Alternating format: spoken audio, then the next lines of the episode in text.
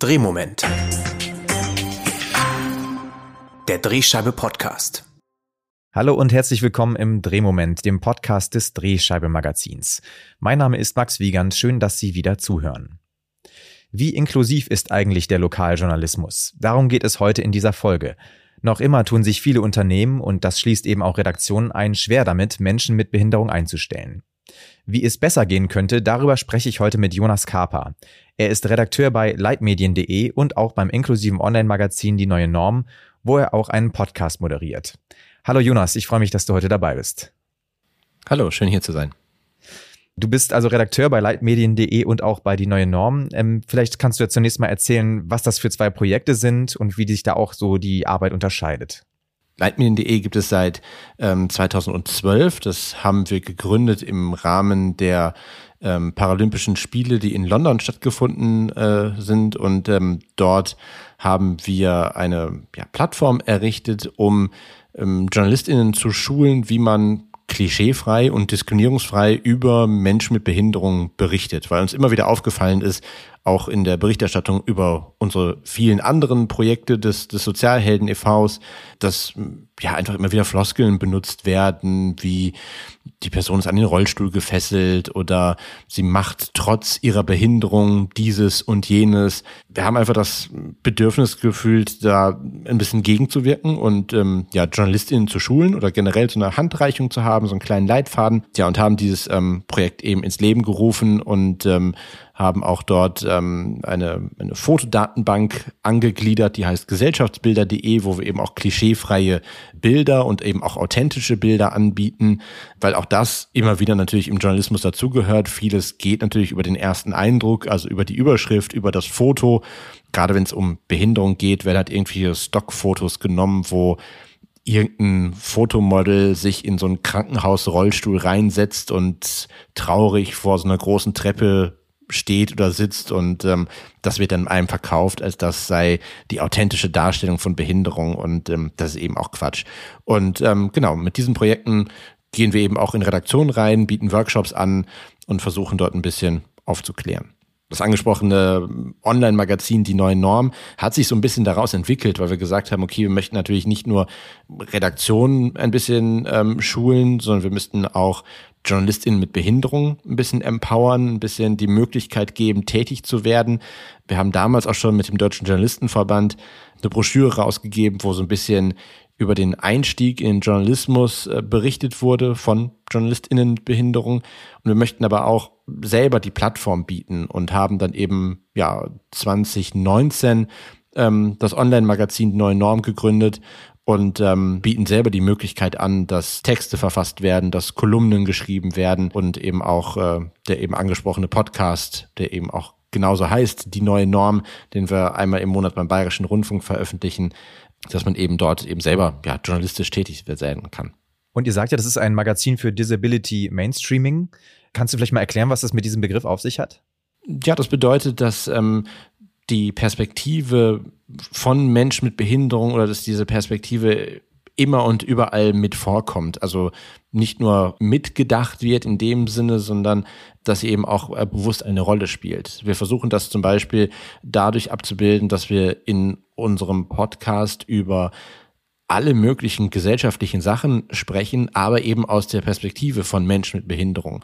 Weil natürlich auch Menschen mit Behinderung fahren in den Sommerurlaub oder heiraten oder wir machen uns Sorgen, was in dem Ukraine-Krieg passiert oder was den Klimawandel angeht. Ähm, ähm, Gerade jetzt äh, in diesem Jahr ähm, am, am 14. Juli ist der zweijährige Jahrestag von der Hochwasserkatastrophe im Ahrtal, wo zwölf Menschen in einem Behindertenwohnheim ertrunken sind. Und ähm, uns die Frage gestellt hat, okay, sind Menschen mit Behinderung vielleicht mehr vom Klimawandel betroffen, weil einfach der Katastrophenschutz nicht darauf ausgelegt ist, als Menschen ohne Behinderung. Also, dass man diese Perspektive in allen Belangen einfach mitdenkt oder quasi auch mit abbildet und dass es eben auch eine Rolle spielt. Du hast es ja schon gesagt, ihr habt mal so eine Broschüre rausgegeben, wo es eben auch ähm, um den Zugang von Menschen mit Behinderung ähm, zum Journalismus ging. Wie zugänglich ist denn die Branche eigentlich derzeit für Menschen mit Behinderung? Also das, was wir immer wieder gehört haben aus den Erfahrungsberichten, ist, dass die Personen immer die Ersten waren, mit Behinderung in der Redaktion. Also dass eine, eine große, ein großer Druck natürlich herrschte im Sinne von, ich darf jetzt bloß nichts falsch machen, weil wenn ich mich als Mensch mit Behinderung hier doof anstelle, dann sagen die, ja, das hat ja damals schon nicht geklappt, deshalb äh, holen wir uns keine Journalistin mit Behinderung mehr ins Haus. Oder aber, dass man sehr viel Aufklärungsarbeit äh, betreiben musste im Sinne, diese Hilfsmittel benötige ich oder äh, denk doch mal darüber nach, ein bisschen barrierefreier zu werden und dass man einfach da ähm, einfach sehr viel machen musste. Und ja, gerade im, im Bereich des Lokaljournalismus ist es halt häufig so, dass ähm, da vielleicht auch noch nicht so viel Erfahrung da ist. Es wird vielen JournalistInnen oder solche, die welche werden möchten, hier immer gesagt, man sollte klein anfangen. Also mal eher gucken, was, was gibt es, was gibt es für, für kleine Tageszeitungen oder, oder Wochenblätter in, in meiner Umgebung, in meinem Dorf, in meiner Stadt, wo ich schon mal irgendwie ein bisschen hineinschnuppern kann, Erfahrungen sammeln kann. Aber gerade natürlich, je, kleiner Unternehmen sind, desto ähm, problematisch ist es manchmal einfach auch ähm, Barrierefreiheit umzusetzen oder so weniger Erfahrung haben sie auch einfach. Also es ist ähm, nicht, nicht leicht, ähm, gerade weil ja, man einfach häufig die erste Person ist, die auf die, ja, die Redaktion dann trifft. Hast du äh, selbst Kolleginnen und Kollegen mit Behinderungen, die in Lokalredaktionen arbeiten? Was haben die da, berichten die da vielleicht auch davon von der Arbeit? Ähm, inwiefern funktioniert das gut bei Ihnen?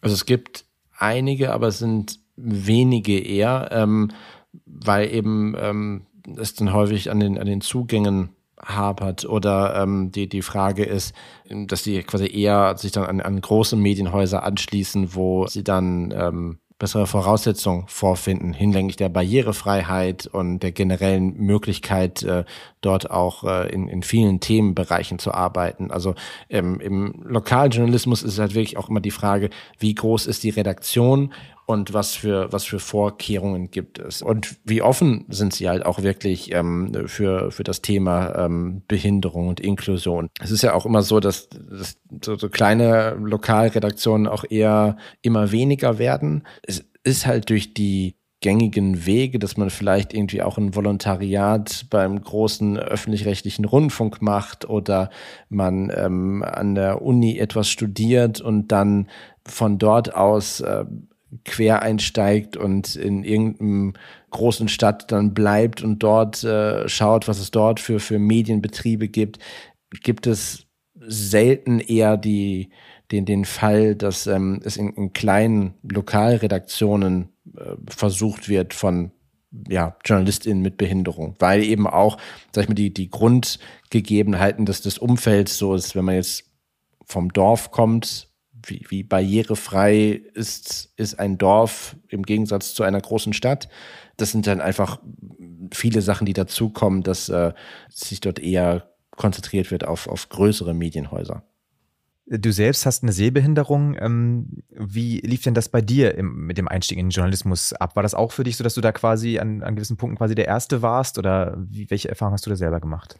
Also bei mir ist es so, dass ich meine, meine Sehbehinderung im Laufe des Lebens erworben habe und ähm, da nochmal im wahrsten des Wortes einen, einen anderen Blick habe und ich meine, meine, meine Ausbildung vorher abschließen konnte und ähm, das äh, in dem Sinne auch schon mal ähm, guter Türöffner war, weil ich glaube, dass wenn ich, glaube ich, meine Sehbehinderung von Anfang an hätte, ich mich vielleicht auch gar nicht dazu entschlossen hätte, irgendwie in den Journalismus hineinzugehen. Grundsätzlich ist aber natürlich so, dass es so ein ja, ein Miteinander austauschen ja eigentlich auch sein sollte. Dass, wenn man in neue Redaktionen reinkommt, weiß man ja selber auch gar nicht so, wie sind die Arbeitsprozesse von denen, was für Tools nutzen die, wie sind die, wie sind die organisiert. Deshalb sind manchmal so Fragen, wenn man gefragt wird, so, was brauchst du für Hilfe, kann man das gar nicht so von Anfang an pauschal sagen, weil äh, man gar nicht die ganzen Redaktionsprozesse kennt. Deshalb ist quasi dieser Austausch trotz alledem wichtig, um einfach sich peu à peu irgendwie einzuspielen und ähm, man trifft trotz alledem auf viele Fragezeichen auch. Also viele wissen auch gar nicht, okay, können wir überhaupt eine Person mit, mit Sehbehinderung einstellen, weil wir vielleicht eine, eine Redaktion sind, die sehr viel mit, mit Videoschnitt arbeitet und äh, funktioniert das überhaupt? Also der Austausch ist wichtig und ist trotzdem sind viele Fragezeichen immer im, im Kopf und einfach sehr, sehr viele Unsicherheiten seitens der Redaktion und ähm, natürlich auch ähm, von einem selbst, wenn man dann merkt, dass äh, generell wenig Offenheit beim Thema Barrierefreiheit besteht. Also wenn wir jetzt mal so überlegen, wie könnte man das jetzt verbessern, wie können Redaktionen inklusiver werden? Das heißt, Offenheit ist da schon mal der erste Schlüssel oder was könnte man noch so für ähm, allgemeine Tipps vielleicht auch geben? Weil letztendlich sind natürlich ja auch die Behinderungen ganz unterschiedlich. Da ist natürlich dann vielleicht ganz, ganz unterschiedliche Hilfsmittel ähm, oder auch ähm, ja, Betreuung irgendwie nötig, aber was könnte man so generell vielleicht da sagen? Man liest ja häufig irgendwie bei, bei, bei Stellenanzeigen dann solche Sätze wie äh, bei gleicher Eignung werden Menschen mit Behinderung bevorzugt. Was natürlich erstmal schön ist, sowas zu lesen. Es sollte aber eben auch keine, keine Floskel in dem Sinne sein. Also wenn man, wenn man merkt, dass sowas in der Stellenausschreibung ist und man sich dann bewirbt und dann aber feststellt, dass sich mit dem Thema Behinderung oder Barrierefreiheit in der Redaktion noch gar nicht irgendwie auseinandergesetzt wurde, dann ähm, ist es einfach so eine, so eine leere Hülse in, in dem Sinne. Deshalb sollte man das aus redaktioneller Sicht ähm, vermeiden, beziehungsweise sollte man sich eher vorab mal mit dem, mit dem Thema auseinandersetzen. Und ja klar, Behinderung ist, ist sehr vielfältig. Also als Redaktion, die vielleicht in einem Gebäude sitzt, äh, was äh, im, in der dritten Etage angesiedelt ist und ohne Aufzug, äh, wo es natürlich schwer ist, irgendwelche JournalistInnen einzustellen, die im Rollstuhl unterwegs sind aber es gibt ja eben auch andere Behinderungsarten. Also offen sein für eine, eine vielfältige Redaktion, weil das schlussendlich einfach nur weitere Perspektiven bringt und ähm, eigentlich nur die, die Kreativität und den, den Output in irgendeiner Art und Weise fördert. Gibt es so spezielle Irrtümer, auf die man in der, also in der Hinsicht irgendwie öfter mal stößt, was jetzt so ähm, vielleicht auch Medienhäuser angeht, die man so entgegnen könnte, also die oft vielleicht einfach nicht aus so der Realität besprechen, auf die du vielleicht häufiger gestoßen bist schon? Manchmal hört man einfach, dass ähm, Menschen mit Behinderung weniger produktiv sein oder häufiger krank sind und ausfallen und äh, ja einfach gewisse Dinge nicht können. Und da ist immer die Frage, dass es schwer ist, sowas zu pauschalisieren. Und ähm, solche Vorurteile kann man auch sehr leicht entkräften. Also Menschen mit Behinderung haben häufig ihre eigenen Hilfsmittel auch dabei. Also zum Beispiel Menschen, die blind sind, nutzen Screenreader und haben diese Technik in ihren PCs dabei oder haben gewisse Hilfsmittel, die sie dann auch. Das heißt, es muss gar nicht neu angeschafft werden in, in der Hinsicht sozusagen. Ja, genau. Oder, oder sie wissen halt auch, ähm, wo man so etwas anschaffen kann. Also diese Expertise bringen sie ja eben auch mit und das sind eben auch äh, diese Expertise eben auch ratsam für, sag ich mal, die nächste Generation oder für, für, für die nächste Person, die kommt, dass man da schon etwas, etwas schon weiß in dem Sinne das ist ähm, falsch zu behaupten, dass dort irgendwie kein, kein gemeinsames Arbeiten dann irgendwie möglich wäre. Und man muss natürlich auch gucken, was für Arbeitsfelder kann man schaffen. Also kann man eben auch schauen, dass es irgendwie gewisse ähm, Bereiche gibt, die vielleicht aufgrund der Behinderung nicht so gut zu bewerkstelligen sind, aber vielleicht irgendwie andere Fähigkeiten da sind, die man dann eher fördern kann. Und ähm, ja, dass Menschen mit Behinderung häufiger krank sind. Also die Menschen mit Behinderung, die ich auch noch sonst in meinem Umfeld kenne, die beschäftigen sich alle sowieso generell mit dem Thema Gesundheit so sehr, dass es einfach auch dort ähm, keinen großen Unterschied gibt für zu, zu Menschen ohne Behinderung. Gibt es eigentlich auch da also Unterstützungsmöglichkeiten, vielleicht sowohl, ähm, also vielleicht auch gerade für, für Unternehmen in der Hinsicht, wenn sie sich jetzt mit Inklusion auseinandersetzen wollen? Ähm, natürlich, ihr seid da ein wichtiger Ansprechpartner, aber gibt es auch andere Möglichkeiten noch, wo man Unterstützung bekommen kann? Also es gibt die Möglichkeiten generell, dass ähm, Menschen mit Behinderung ab einem gewissen Grad auch Arbeitsassistenz bekommen können, zum Beispiel. Unterstützungsmöglichkeiten finde ich auch immer so, dass es auch im Rahmen passieren kann in dem gemeinsamen Miteinander. Also vielleicht Hilfe anzubieten oder Unterstützung anzubieten innerhalb einer Redaktion, dass man einfach einen, einen guten menschlichen Umgang pflegt. Und ähm, ich finde es manchmal schwierig, den da so eine der Person, der Menschen mit Behinderung so eine Sonderstellung zuzu, äh, zuzuordnen, weil ähm, wir auch irgendwie häufig gefragt werden, ähm, wie man jetzt irgendwie gut miteinander umgehen sollte. Und ich finde, da sollte man überhaupt keinen Unterschied machen, ob die Person eine Behinderung hat oder nicht. Also, ähm, dass man sich einfach gegenseitig unterstützt, Hilfe anbietet und ähm, dass auch gar nicht so viel ähm, ja Unterstützung dann auch teilweise nötig ist, weil Personen wissen, was sie auch können. Also auch gerade Menschen mit Behinderung können sehr gut ihre Fähigkeiten irgendwie einschätzen. Und wenn ich mich jetzt in, einer Redaktion bewerbe, weil ich äh, äh, dort als, als Journalistin arbeiten möchte, mache ich das ja nicht aus Jux und Dollerei, sondern weil ich vielleicht irgendwie auch schon Erfahrung habe oder da Interesse habe, in diesem Beruf tätig zu werden, weil ich das, ähm, weil mich das interessiert, weil ich das kann. Das ist doch schon mal eine, eine, eine gute Basis, auf der man irgendwie gemeinsam aufbauen kann. Jetzt haben wir vor allem über Probleme geredet, beziehungsweise über Dinge, die als Probleme oft angesehen werden. Aber welche Chancen bietet Inklusion denn eigentlich auch für Redaktionen? Also Menschen mit Behinderung bringen natürlich erstmal eine, eine sehr interessante und dann in dem Aspekt auch eine neue Perspektive einfach mit, auf gewisse Dinge zu schauen. Also das Thema Vielfalt und Inklusion äh, wird ja sowieso immer präsenter. Wie wir es eben schon hatten, Disability Mainstreaming, gewisse Themen zu diskutieren oder zu beschreiben, darüber zu berichten, eben aus einer anderen Perspektive, kann einfach nochmal neue Blickwinkel öffnen. Man muss auch immer bedenken, dass gewisse Medien ähm, ja auch dann konsumiert werden, wenn man das Gefühl hat, dass die eigene Wirklichkeit und die eigene Perspektive eben auch abgebildet wird. Also wenn ich als Mensch mit Behinderung merke, dass meine Themen, was mich im Alltag beschäftigt, in der Zeitung, in der Zeitschrift einfach nie vorkommt, dann, dann fühle ich mich nicht repräsentiert und dann habe ich auch irgendwie kein Interesse, dieses Magazin irgendwie noch weiter zu lesen. Also kann auch diese, diese Erweiterung der Perspektive einfach auch die, die Zielgruppe noch ähm, wesentlich erweitern. Und ähm, das ist ein glaube ich, auch äh, monetär einfach ein sehr, ein sehr guter Nutzen für, für den Journalismus.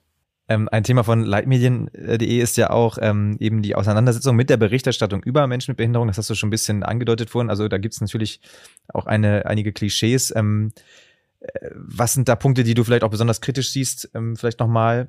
Aber was sind vielleicht auch Positivbeispiele, die du so gefunden hast in letzter Zeit? Also das, was ähm, wir immer wieder lesen, ist, dass ähm, die Behinderung so das, das Hauptthema ist. Und äh, wir raten immer dazu, dass in der, in der Berichterstattung natürlich, wenn eine Person eine Behinderung hat oder das in irgendeiner Art und Weise eine Rolle spielt, das natürlich nicht zu negieren oder irgendwie so unter den Tisch fallen zu lassen. Aber die Behinderung ist nicht die erste Meldung in dem Sinne. Und wenn man manchmal ähm, Überschriften oder auch Artikel liest und einfach mal das Thema Behinderung mal rausrechnet, dann sich einfach fragt, okay, ist es eigentlich noch eine, Bemel eine, Meldung wert? Ähm, also es gibt Überschriften wie gut arbeiten trotz Behinderung oder Lebensfreude trotz Behinderung oder Kinderwunsch trotz Behinderung und die, das Wörtchen trotz oder obwohl ist immer so ein, wo man das Gefühl hat, okay, das, das, das traut man vielleicht Menschen mit Behinderung gar nicht zu, dass diese Themen sie in irgendeiner Art und Weise betreffen. Aber wenn man es mal rausrechnen würde, einen Artikel zu schreiben über eine Person, die gut arbeitet, Kinderwunsch hat oder äh, lebensfroh ist, warum? Das ist keine Nachricht in dem Sinne sozusagen. Mhm, genau. Ja. Und also äh, und unser Gründer Raul Krauthausen sagt manchmal, ersetzt das, ersetzt das Wort Behinderung durch eine Haarfarbe. Also mhm. gut, gut arbeiten trotz blonder Haare. Mhm. Also da müssen wir natürlich schon wieder sehr in der Klischeekiste drin, aber ja. ähm, genau, also das einfach zu vermeiden und die Behinderung einfach als Identität wahrzunehmen, aber ähm, in dem Sinne nicht als, als Meldung wert äh, zu sein. Und ja, also positive Beispiele sind natürlich gerade wenn ähm, JournalistInnen mit Behinderung selber Artikel schreiben zum Thema Inklusion und äh, Barrierefreiheit, weil es dort auch manchmal einfach gewisse Perspektiven gibt, auf die man selber manchmal auch gar nicht kommt. Also ich hatte irgendwie vor, vor, vor einiger Zeit gab es mal ein, ein Interview im, äh, im Deutschlandfunk Kultur mit einer Rabbinerin, die selber im Rollstuhl sitzt. Und es ging um das Thema Religion und Glauben und wie passt das perfekte Gottesbild dazu, äh, dass es Menschen mit Behinderung gibt. Mhm. Und sie aus ihrer Sicht als Religionswissenschaftlerin darüber gesprochen hat, die selber eine Behinderung hat und einfach eine komplett neue Perspektive diesem Thema gegeben hat, wo ich selber da saß und dachte so, okay, da wäre ich, da wäre ich selber nicht drauf gekommen. Und ähm, das ist quasi etwas, äh, was ähm, das Ganze auch nochmal sehr spannend macht und das, was wo wir natürlich hinwollen, ist natürlich, dass ähm, gerade wenn JournalistInnen mit Behinderung in einer Redaktion arbeiten, dass sie eben nicht nur immer und ausschließlich dann zum Thema Inklusion, Gesundheit, Soziales losgehen und recherchieren, sondern dass eben natürlich auch sie ähm, zu allen möglichen anderen gesellschaftlichen Themen äh, Artikel schreiben können. Auch quasi, dass, dass ich jetzt heute hier spreche als Journalist mit Behinderung über das Thema Inklusion und Barrierefreiheit, mache ich natürlich gerne, um das, das Wissen weiterzugeben. Aber ich würde auch gerne über Fußball schreiben oder über das letzte Konzert, was ich besucht habe. Also das wäre dann Inklusion im Journalismus. Welche Bedeutung hat natürlich dann auch sensible Sprache in dem Thema? Ja, das ist einfach ähm, man generell ja eigentlich nicht diskriminieren möchte. Also das ist so etwas, was ähm, glaube ich, der, der, der Anspruch unserer ganzen Gesellschaft sein sollte, dass wir äh, keine anderen Menschen diskriminieren und verletzen möchten. Und ähm, dass sensible Sprache natürlich einfach ein, ein großer Faktor dabei ist. Und wenn betroffene Personen lesen, wie über gewisse Themen geschrieben und gesprochen wird, dann, dann wendet man sich natürlich quasi sehr, sehr leicht von, ähm, von, von gewissen Themen oder von, von gewissen Medien ab. Ähm, also sensible Sprache ist äh, immens wichtig, aber eben auch durch, durch alle gesellschaftlichen Gruppen und durch alle Gruppen mit Diskriminierungserfahrungen ähm, hinweg. Also es hat nicht einzig und allein was mit dem Thema Behinderung zu tun, aber eben auch, weil es viele Begriffe gibt, die benutzt werden oder auch vermieden werden, ähm, wo man sagt, okay, ähm, da entstehen auch wieder Euphemismen. Viele Leute haben das Gefühl, dass sie einzig und allein durch das Wort Behinderung ähm, schon diskriminieren, was aber einfach der die, die Selbstbezeichnung oder der, der Ist-Zustand ist. Also ein Mensch hat eine Behinderung oder ist behindert. Und ähm, manchmal werden dann ja andere Begrifflichkeiten benutzt, wie, wie gesagt, Handicap oder besonderer Mensch, was einfach ähm, in sich falsch ist, weil ich spiele weder Golf, noch bin ich irgendwie anders besonders als, als alle anderen Menschen. Also man sollte dann wirklich dann auch ähm, dort bei den, bei den Fakten bleiben und ähm, Begriffe benutzen, die eben zu der Selbstbezeichnung gehören. Was man auch, glaube ich, gerade in Lokalzeit schon häufiger mal gesehen hat in der Vergangenheit, ich vielleicht auch jetzt noch, äh, sind so Selbstversuche, bei denen sich dann irgendwie ein Redaktionsmitglied in den Rollstuhl setzt und dann eben über die eigene Erfahrung berichtet. Ähm, ja. Wie bewertest du denn das?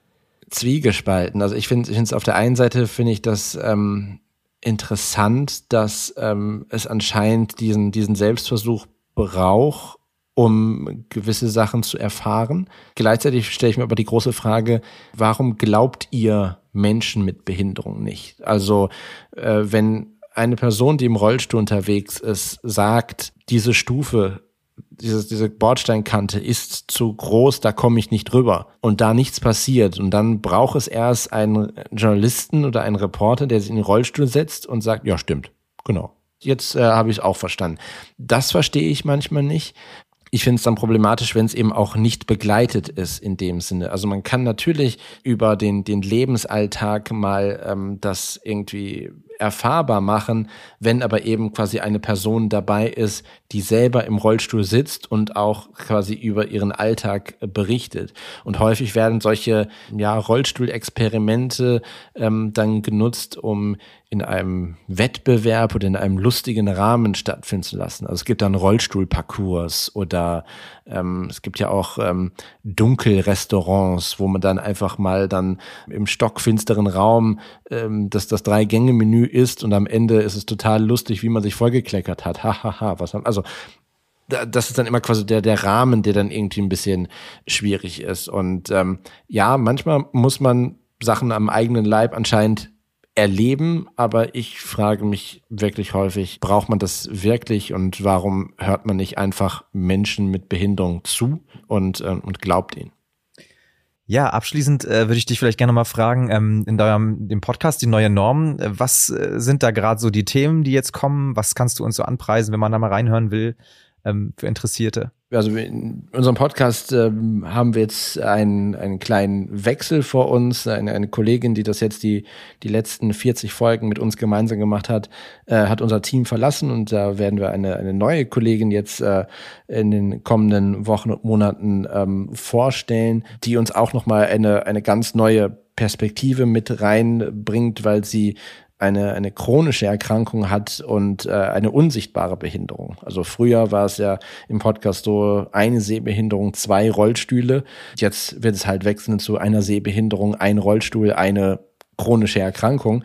Und ähm, gerade die Perspektive von unsichtbaren Behinderungen, wo man auf der einen Seite es vielleicht positiv haben kann, dass man, solange man sich jetzt nicht outet, unbehelligt an der Gesellschaft, am gesellschaftlichen Leben teilnehmen kann, aber eben auch sich immer wieder teilweise vielleicht auch outen muss und sagen muss, ey, ich bin eine Person mit Behinderung, ich habe Hilfebedarf oder brauche Unterstützung und das und das sind Barrieren für mich, dass es so quasi dem gegenübersteht. Wir versuchen immer eine, eine gesunde Mischung auch in, in Zukunft noch reinzubringen zwischen ähm, allgemeinen gesellschaftlichen Themen. Wir werden auf jeden Fall ähm, über den ähm, Disability Pride Month äh, reden, der in dem, im Juli aktuell stattfindet. Wir werden aber auch ähm, nochmal grundsätzlich über das Thema Ableismus reden, was ähm, übersetzt quasi Behindertenfeindlichkeit ist, ähm, was auch ein bekanntes Wort eigentlich so in, in unserer Bubble ist, aber auch viele Leute immer noch nicht so kennen. Also